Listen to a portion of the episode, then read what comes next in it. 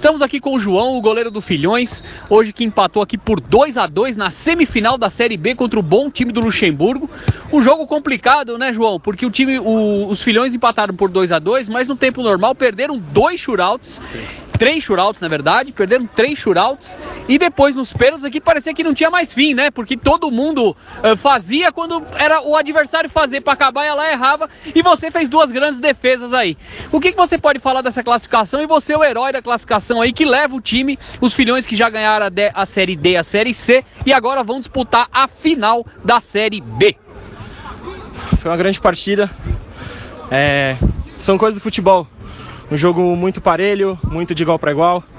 Nós acabamos perdendo três churados que poderiam ter definido a partida. A gente acabou sofrendo um pouquinho, mas o time todo, independente dos erros, está de parabéns. A gente corre de verdade um por todos e todos por um. E fico feliz de poder ajudar na classificação. E agora à final e vamos buscar esse título.